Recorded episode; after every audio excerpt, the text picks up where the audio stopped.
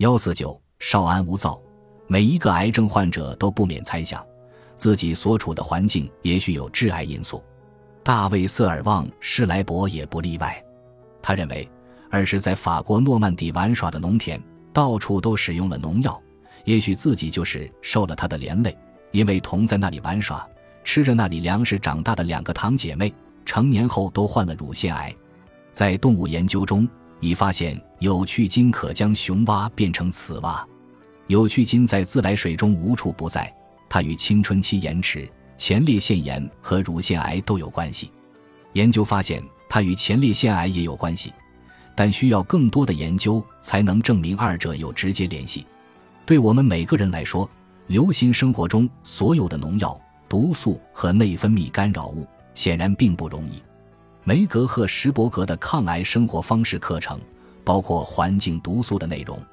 学习该内容时，学员开玩笑地说：“这是神圣的废话。”虽然了解日常接触化学物的知识很重要，但不能因噎废食，从此少买含有激素破坏性的化学产品，或尽量不接触毒素。毕竟家庭卫生更重要，打扫卫生就免不了接触化学产品，所以。虽然神圣的废话课很重要，但是梅格意识到，学习该课不能让大家草木皆兵。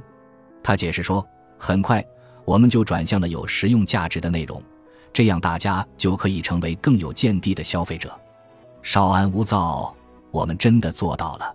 在环境毒素和抗癌生活方面，我们能做什么？不能做什么？了解这些很重要。我们每个人都要意识到，空气、水。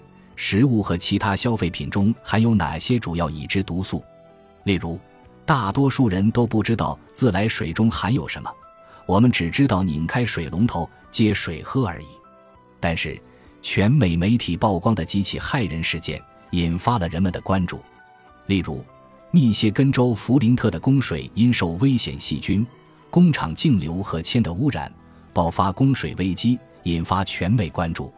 尽管许多人可能认为这是一个孤立事件，与整个国家无关，但美国环境工作组的报告显示，在四十五个州的近九千万美国人的饮用水中发现一种工业溶剂，属可能致癌物。这种物质也常见于化妆品和家用清洁剂中。我们大多数人认为，给我们用的水理所当然应当是干净的，其实远非这么简单。塑料水瓶大多会渗出不安全的化学物质，例如双酚醴。即便生产商不再使用某种有害物质，他们会换用另一种有害物质，危害甚至更大。例如，许多产品已不含双酚醴，替之以双酚 S，但它的危害与双酚相同，甚至更严重。二零一三年，北州大学医学院的谢里尔·沃森研究发现，即使浓度很小的双酚 S。也会破坏细胞的正常功能，其内分泌干扰风险与双酚相当。格伦萨宾确诊慢性淋巴细胞性白血病后，决定放弃常规治疗，转而依靠改变生活方式抗癌。他做的第一件大事就是更换家里和办公室的滤水系统。我装了一个家用软水系统，过滤掉大量的氯和其他东西，还装了一个反渗透饮用水系统。